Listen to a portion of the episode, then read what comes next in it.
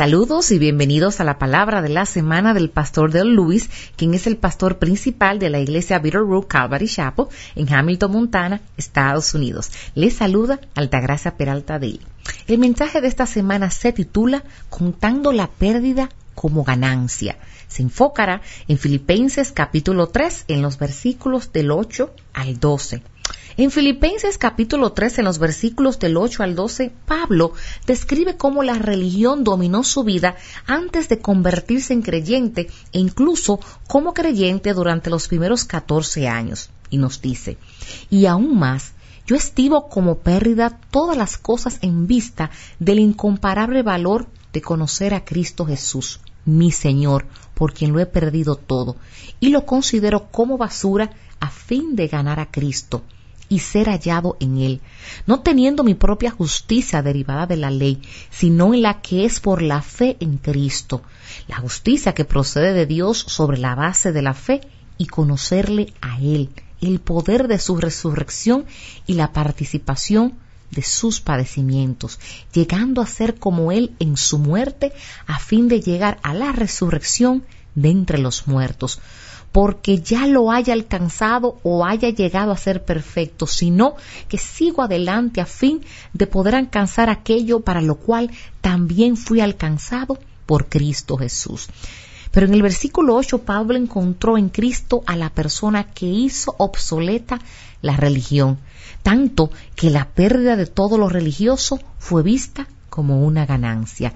Jesús es la persona desaparecida en la vida de todos. Solo Él es el que hace que vivir sea una bendición independientemente de las circunstancias y situaciones adversas. Queridos, algo bueno puede convertirse en algo malo si obstaculizas lo bueno. No conozco una pérdida mayor en la existencia humana que la pérdida de nuestros sueños y esperanzas.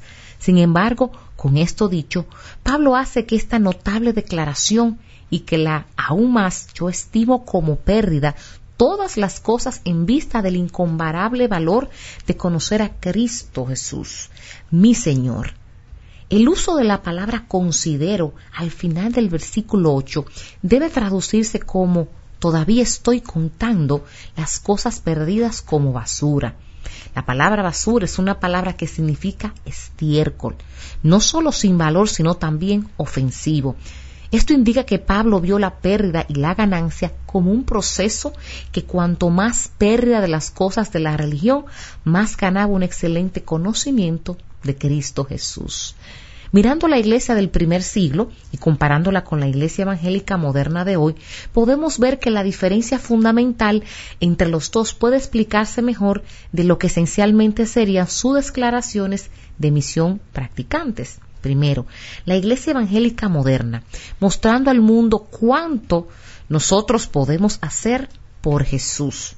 Pero la Iglesia del primer siglo nos dice, demostrando al mundo cuánto ha hecho Jesús por nosotros.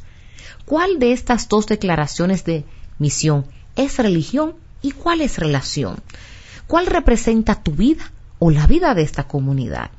¿Estas cosas te definen o estás definido como Pablo dijo por la excelencia del conocimiento de Cristo Jesús, mi Señor? En Jeremías capítulo 2 versículo 13, Dios habló a través del profeta y le dijo a Israel, porque dos males ha hecho mi pueblo, me han abandonado a mí, fuente de agua viva, y han cavado para sí cisternas agrietadas que no retienen agua. No podemos beber de la cisterna vacía de la religión y al mismo tiempo beber de los inagotables ríos de agua viva que fluyen en Cristo. Estamos libres de nuestras cisternas rotas que no pueden retener agua. No somos libres de beber de la fuente de agua viva hasta que no estemos libres de nuestras cisternas rotas que no pueden retener agua.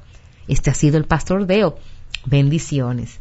Bendiciones. Les ha hablado Altagracia Peralta Deli traduciendo al pastor Dale Lewis, quien es el pastor principal de Bitterbrook Calvary Chapel, localizada en Hamilton, Montana, Estados Unidos. Para mayor información y recursos en español, por favor visita www.bvcalvary.com en la sección de recursos en español. Si este mensaje ha sido de bendición para ti, compártelo con quien deseas que sea bendecido. Y si necesitas que oremos por ti, por favor, envíanos un correo electrónico a prayer.bvcalvary.com. Oramos para que tengas una maravillosa semana en el Señor.